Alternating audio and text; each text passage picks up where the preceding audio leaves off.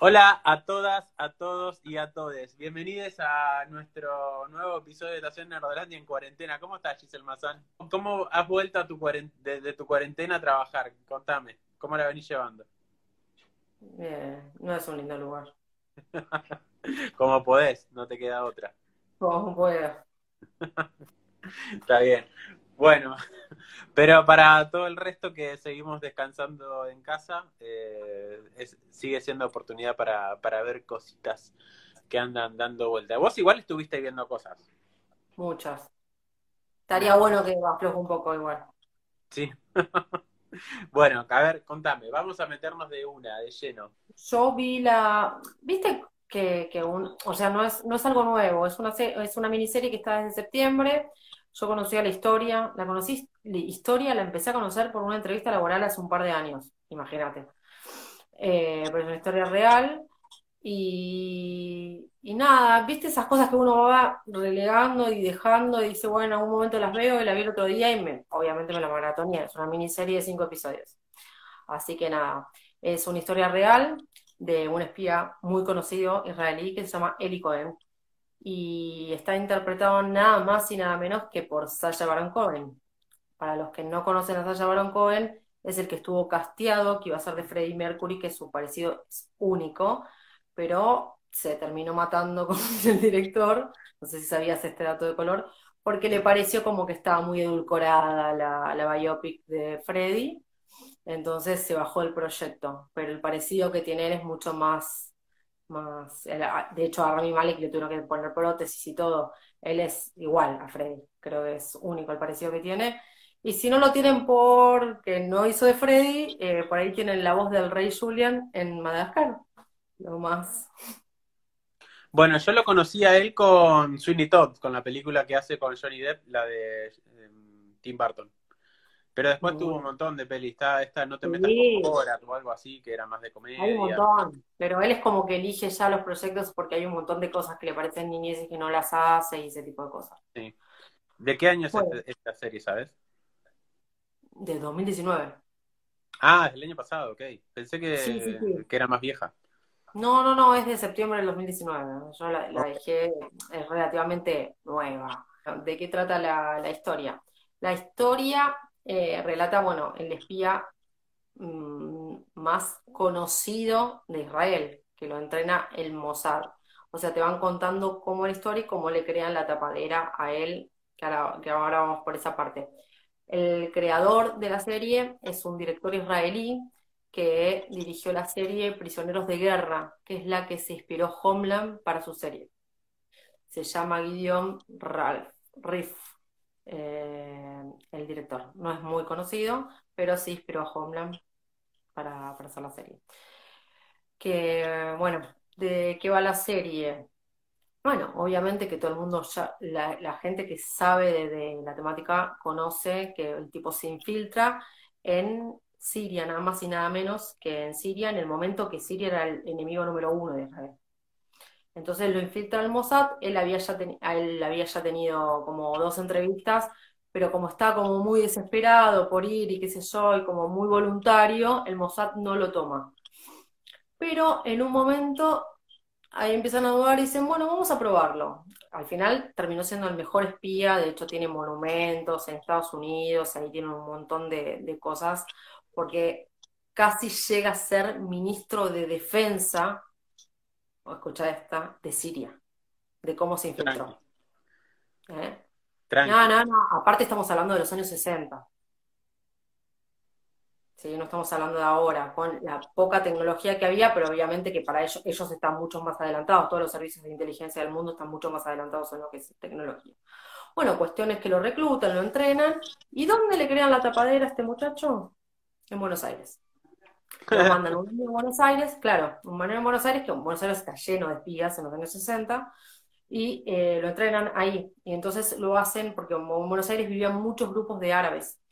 Entonces lo hacen infiltrarse, meterse, como graciarse, él cuenta toda una historia, obviamente que tiene toda gente que le seguía esa historia, le crean un nombre, una familia, una historia, él deja a una mujer, obviamente que la mujer la deja en, en ¿cómo se llama? En Israel, no me acuerdo si en Israel, porque él va viajando por todos lados, pero que no, sé si no la dejan, me parece que la dejan en París.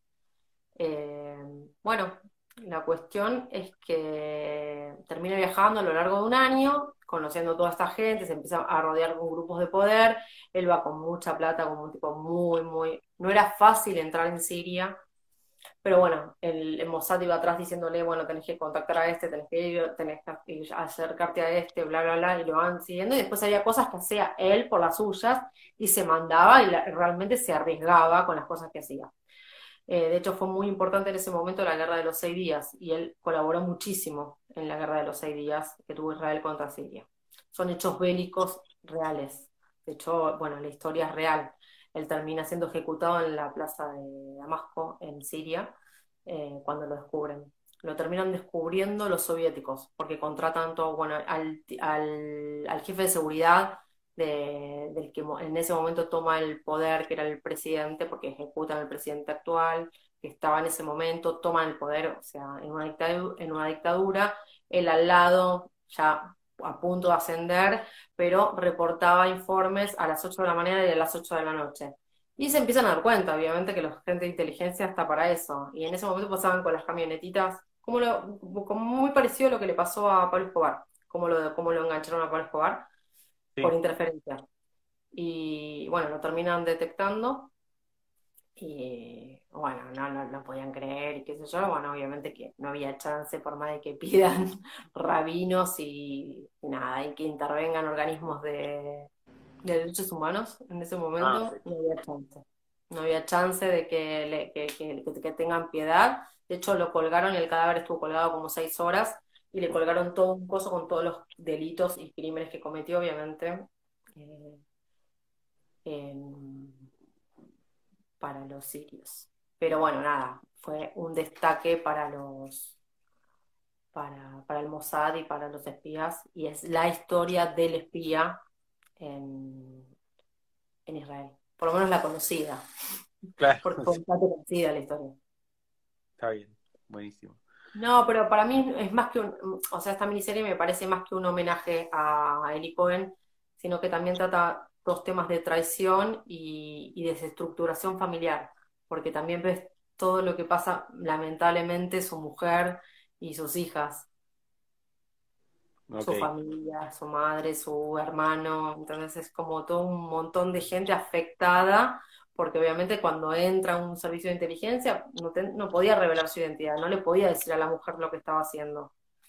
Eh, bueno, mm. no, a mí me gustó mucho. ¿Dónde, ¿dónde la viste? Netflix. La, compró Netflix. Eh, tiene toda la producción, aparte, nada, ver a la, Argentina en los años 60, porque hay un capítulo que es en Buenos Aires, que se llama Buenos Aires. Eh, ¿Está bien recreado? Sí. Sí. Muy bien recreado. Los actores son. ¿Mm? ¿Sabes si lo hicieron acá o lo hicieron en otro lado? Está hecho acá, ah, lo hicieron posta acá, ok. Sí, sí, sí, sí, está hecho acá. Ok. Bueno, está hecho acá, está hecho acá y nada, y Sasha es espectacular. Se llevaron Cohen. Pero aparte hay muchos actores conocidos. Eh, o medianamente conocidos, pero ya los tenemos, los que hacen de israelíes o que hacen de, de, determinada, de determinadas, que ya están como estigmatizados. De hecho, la, gente que vio la serie Homeland no voy a spoiler nada, pero hasta la tercera temporada hay, hay una parte muy parecida, no por nada, que pasa en la serie, en la tercera temporada de Homeland, eh, me parece que está totalmente ligada a este episodio, a este suceso, Ok, bueno, perfecto. ¿Pasamos o tenés algo más para contarnos? Perfecto.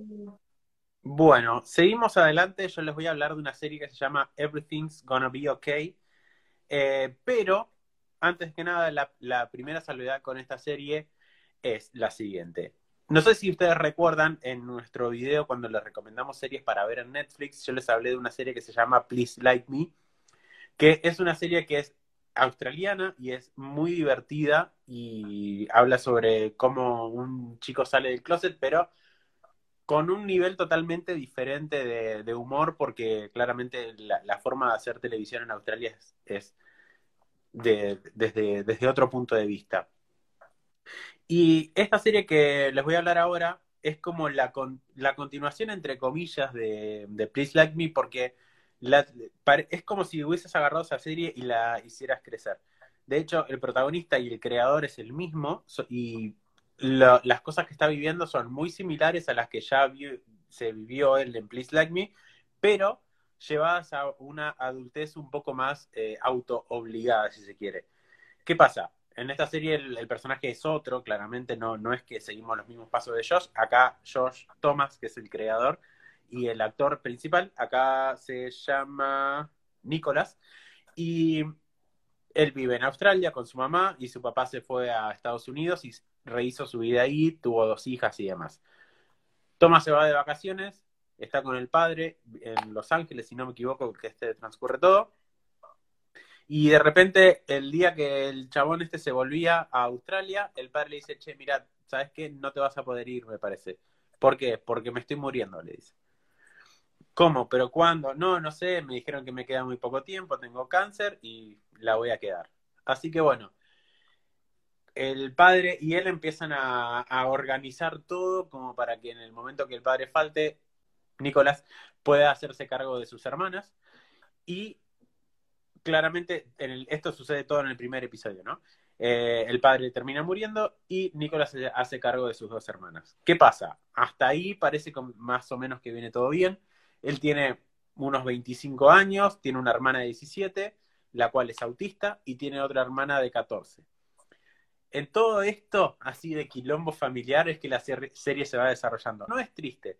Sabes que la serie tiene como muy. Un, humor un poco medio ácido, si se quiere. Y, vas descubriendo cómo él tiene que verse obligado en, cierta, en cierto punto, porque si bien fue él el que se ofreció a ser tutor de sus hermanas, eh, también está obligado a crecer y a dejar atrás toda la parte más infantil que tenía él con respecto a sus relaciones. Eh, y bueno, va descubriendo qué es lo, cómo tiene que actuar y qué tipo de conductas tiene que tener para con sus hermanas con respecto a tienen que estudiar, tienen que quieren anotarse en la universidad, quieren empezar a tener relaciones sexuales. Hay una especie de redescubrimiento con todo lo que es el, tema sexual dentro de, esta familia. Y, es ahí a donde me parece que la, temática de la serie está más apuntada, porque está más apuntada al amor libre y a cómo se ven las relaciones cada día más, eh, más frecuentemente. ¿Y a qué voy con esto de amor libre? No, no, estoy hablando del polimor, sino que estoy hablando de amar a una persona y no necesariamente tener que comprometerte con ella a estar toda la vida. Eh, es una forma muy loca y no nos vamos a meter en ese tema, pero si les interesa eh, ver un poco más sobre esto, vean la serie porque si bien el mensaje no está explícito, es un, es un mensaje que viene bastante por, no por debajo, porque sino que se, toca bastante, pero eh, está muy presente durante toda la serie. Son 10 capítulos, el primero dura 40 minutos y los otros 9 duran 20 minutos, así que yo literalmente la vi en un par de horas y es muy entretenida y muy llevadera, muy del estilo de Please Like Me, solo que no tan humorística como era, o tan de comedia como era Please Like Me. Pero nada, la verdad que a mí me gustó y hace un énfasis mucho más grande en la familia con respecto a lo que veníamos viendo antes eh, en un personaje como el de él. Bueno, la serie eh, no es australiana, es de, es de Estados Unidos y la distribuyó originalmente Freeform, que es una plataforma de streaming de allá, y si no me equivoco también está en Hulu, o en algún otro lado por ahí que ustedes saben dónde la pueden llegar a conseguir. Eh, nada, yo la, verdad que la, recomiendo si les gustan las, las series eh, de género LGBTIQ+, está buena para verla, y nada, es, es, la verdad que la vi súper rápido además, y me mantuvo bastante entretenido, así que ahí está. Bueno, seguimos adelante. ¿Qué, tenés para contarme, Giselle? Bueno, yo vi la serie No hables con extraños. Apareció hace re poquito en Netflix. La empecé a ver en el momento y, ¿viste cuando no le di pelota? Y la volví a ver ahora y me enganché, pero maratón. No es porque decís no hay nada para ver, no, tenés un montón de cosas para ver, pero la verdad la serie me pareció bastante buena. Y nada, eh, ¿qué pasaría por ejemplo, vos tenés una, una vida súper perfecta y te aparece una extraña y te dice que toda tu vida es un engaño. Bueno, así arranca la serie.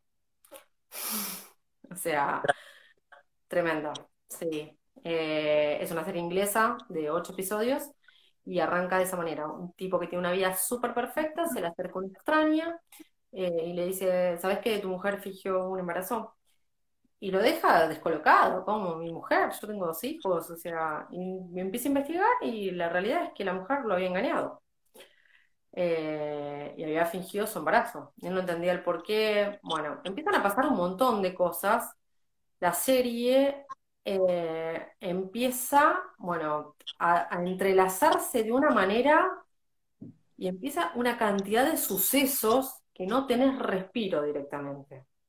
O sea, empiezan a haber un montón de asesinatos, desapariciones, eh, alpacas decapitadas, o sea, se empieza a acumular una cierta cantidad de cuerpos y cuando se despliega toda la serie, todo se relaciona con todo. Por eso te das cuenta, más, te podés dando cuenta un par de cosas, pero la mayor cantidad de cosas las descubrís al final.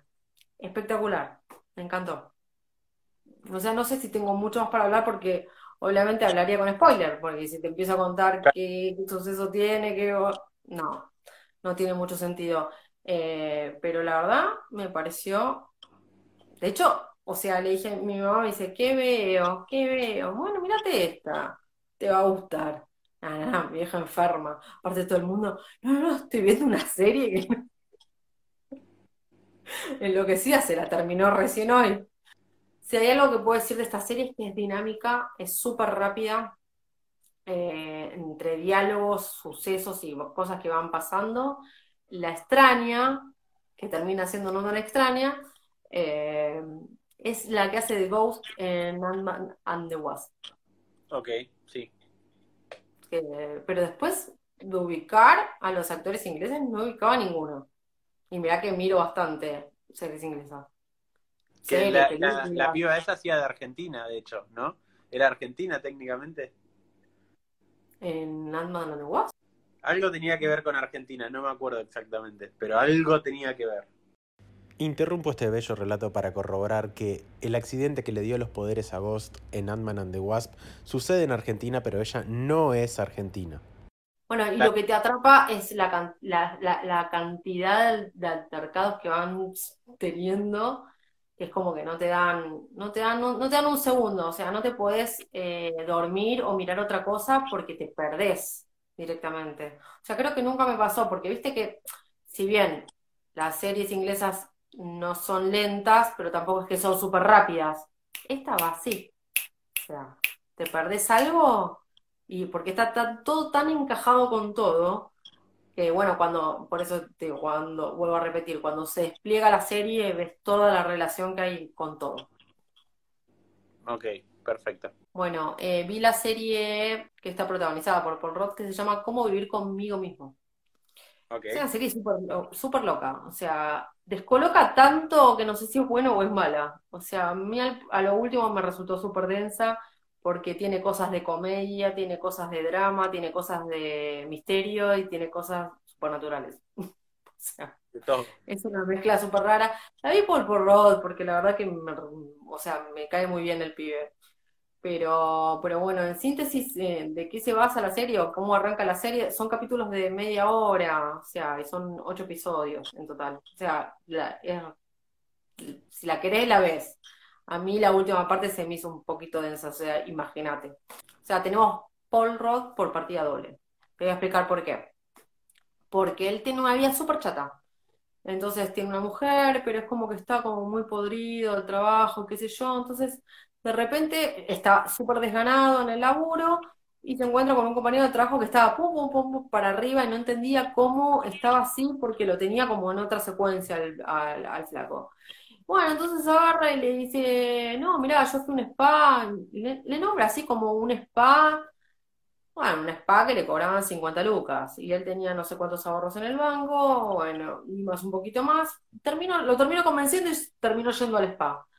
Bueno, llega a ese spa, lo, atienden dos orientales, y le dice que su vida va a cambiar completamente, que es lo que le anunciaba este compañero de trabajo, como que la vida le cambió, como, o sea, rotundamente.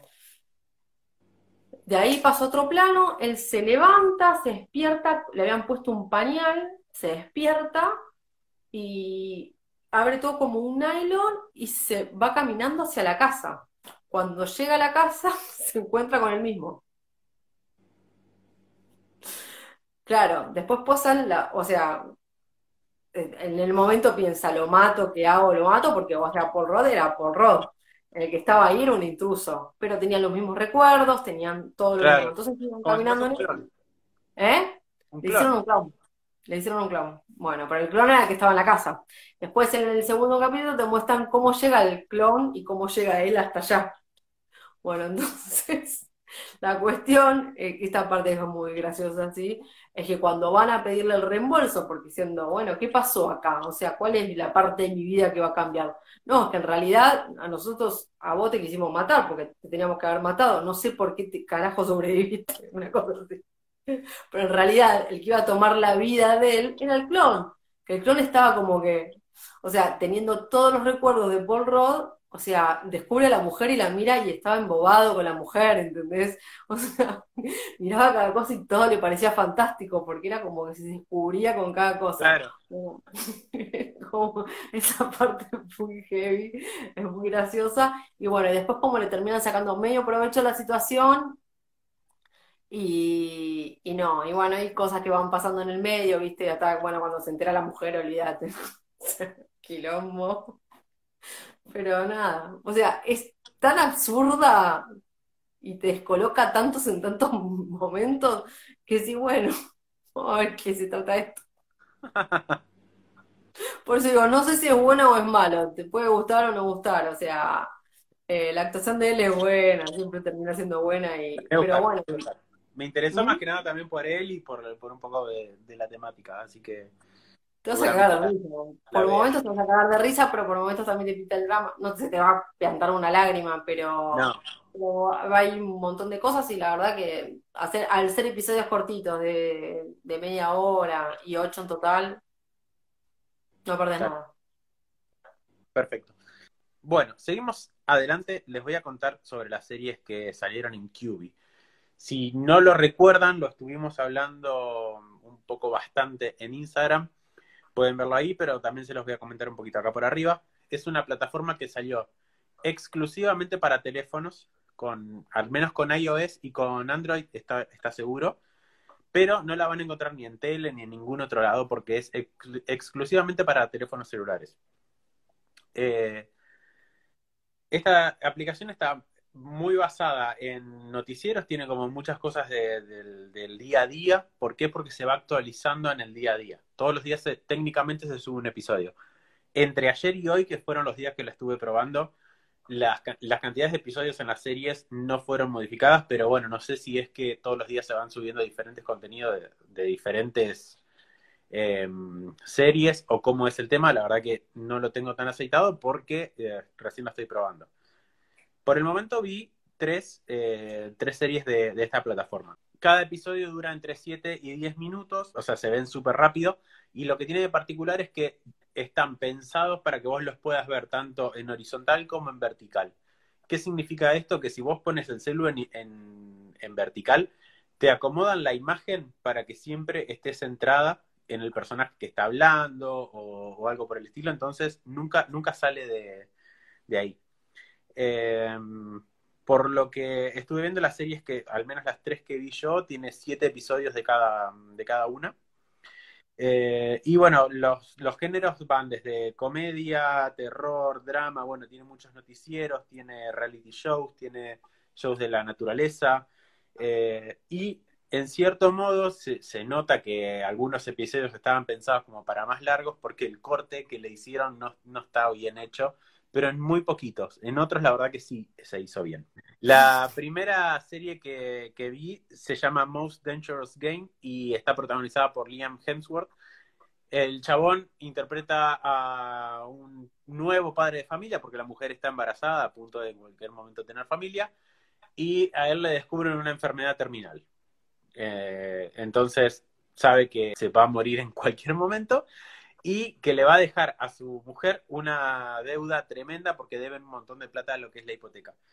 Y en algún momento en el hospital le dicen, che, mira, te recomiendo si querés, te doy esta tarjetita, llama a esta persona que te va a ayudar, como si fuese el típico los simuladores. Bueno, pero no, porque él va, habla con, con el personaje de Christoph Waltz y le dice, bueno, mira, yo lo que te puedo ofrecer es un juego donde vos estarías involucrado y cada hora vos vas ganando plata. Ah, ok, ¿cómo es eso? Bueno, sí, tenés que sobrevivir. ¿A qué?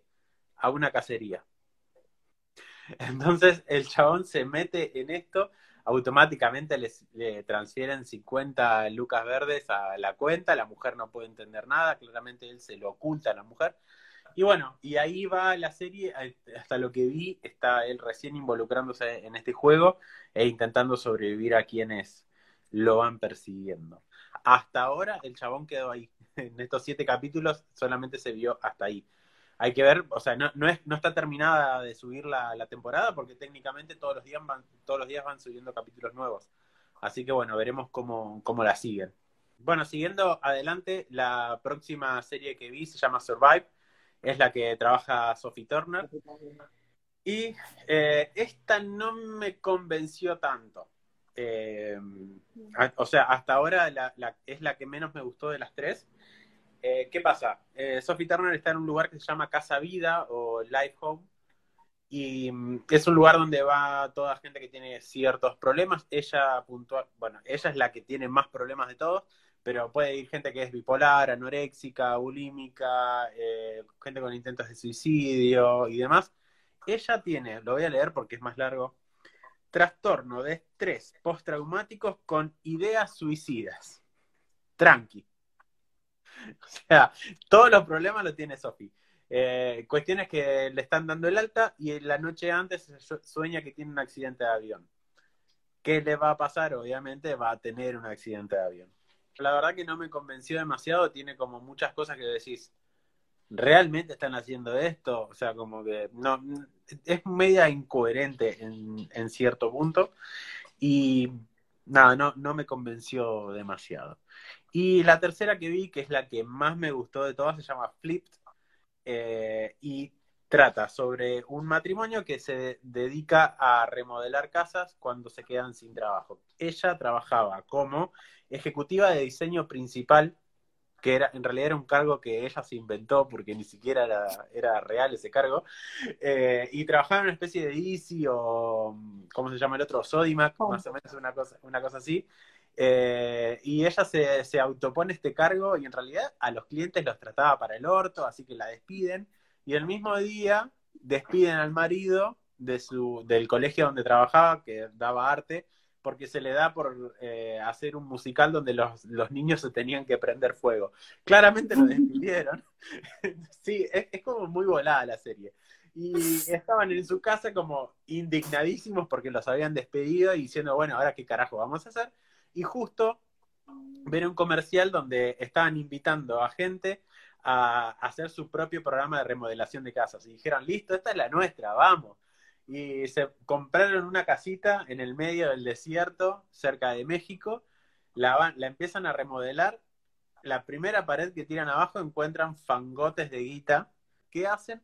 Se compran un mega, mega estudio se hacen toda la producción, realizan este programa y después descubren, porque los van a buscar, que era de la, de la mafia de México, de uno de los carteles de, Gisela Barreto. Eh, los carteles que están ahí en la calle. Sí, los carteles están en la calle. Así que bueno, y hasta ahí llegó. El, este, esta serie está protagonizada por Will Forte, por Caitlin Oslon, que, Olson, perdón, que yo la conocía de Glee, y después está eh, Andy García y Eva Longoria como tiene bastante buen elenco esta. Y la verdad que me encantó, me hizo cagar de la risa. Em, y también son todos capítulos cortitos, así que lo ves súper rápido. Hay que empezar a sacarse un poco el estigma de ver cosas en el celu. Eh, yo puntualmente no, lo elijo. Yo no lo elijo, pero ponerle para esta, lo que hice fue poner el celu en la cama, así como me puse de costado lo, apoyé en, una de las almohadas y lo puse con un parlante como para darle un poco más de onda. Así que zafó bastante bien por ese lado. Em, Y bueno, es incómodo para ver, es incómodo para ver mucho, pero si vos me decís que son de 10, Claro. 7 minutos, es que está- es- los capítulos están pensados para que vos los veas mientras, no sé, eh, viajás en Bondi o en el subte o esperás un turno para entrar al médico, o sea, están, son cortitos justamente para que vos hagas eso. Yo pensaba, por ejemplo, bueno, no sé, estoy en el laburo y voy a almorzar, no sé, tengo media hora, te sirve para verte dos o tres capítulos ahí. La verdad que en ese sentido viene bien.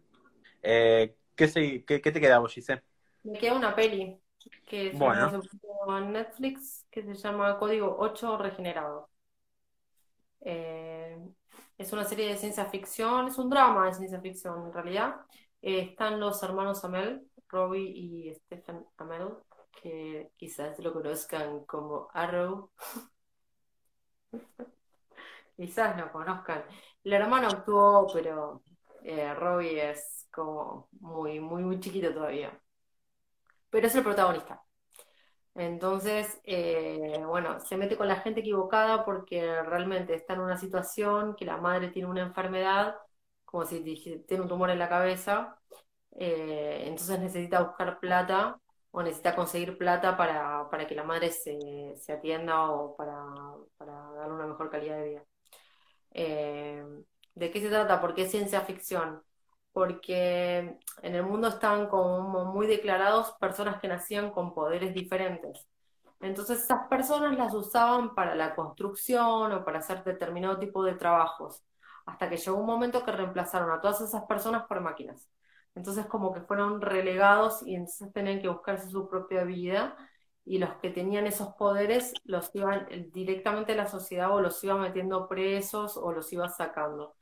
Entonces, eh, porque bueno, obviamente que dentro de ese rubro hay mucha gente en la clandestinidad y usaba esos, esos, poderes o para, o para, para cre- crear eh, drogas o para robar bancos o para hacer determinado tipo de cosas que no estaban, que no iban co- acordes a la ley. Entonces, eh, este chico Robin Amell tiene los poderes del padre, es un eléctrico, o sea, pero los tiene escondidos porque la madre, si bien tenía poderes, la madre lo, lo va escondiendo para que él tenga su trabajo normal. El pibe trabajaba en la construcción, dentro de la construcción sabían que él era, que tenía esos poderes. Claro, como Eh, que lo contaba en su círculo íntimo nada más.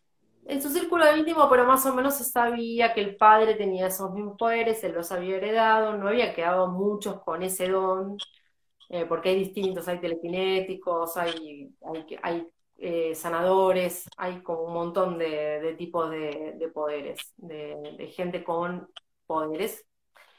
Bueno, entonces eh, la madre eh, lo escondió siempre, pero la madre tenía, pobrecita, un trabajo muy de mierda en un supermercado, el jefe la recontra maltrataba, y él trabajaba en la construcción, en una construcción, y llegó un momento que se empezaron a- que, había un montón de gente como él, los empiezan a llevar presos, y hasta que lo convoca el hermano de la vida real, que es Stephen, para, para, para hacer un par de atracos. Entonces ve dinero fácil y dice, bueno, mi mamá está con este problema, y en el medio de eso conoce una chica que era sanadora.